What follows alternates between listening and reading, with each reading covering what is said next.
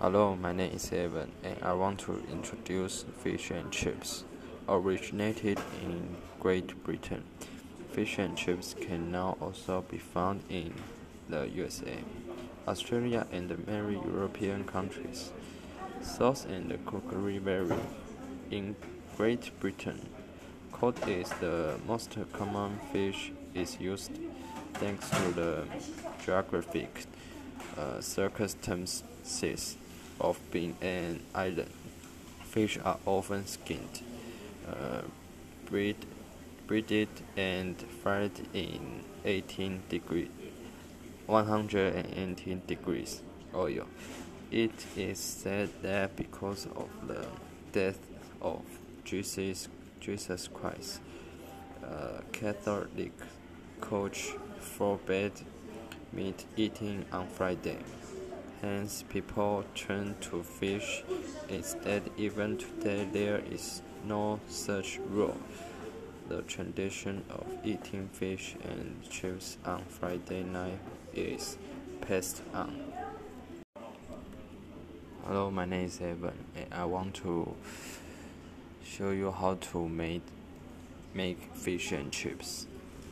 Place potatoes in a medium-sized bowl of cold water in a separated separate medium-sized mix bowl. Mix together flour, baking powder, salt, and pepper. Stir in the milk and egg. Stir until the mixture is smooth. Let mixture stand for 20 minutes. Preheat the oil in a large pot or electric skillet to 350 degrees. Fry the potatoes in the hot oil until they are ten tender. Drain them on paper towels. Dip the fish in the batter. Uh, one piece at the at a time and place them in the hot oil. Fry until the fish is golden brown.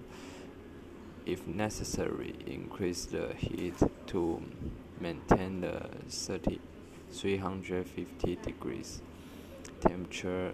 Drain well on paper towel. Fry the potato again for 1 to 2 minutes for added crispiness.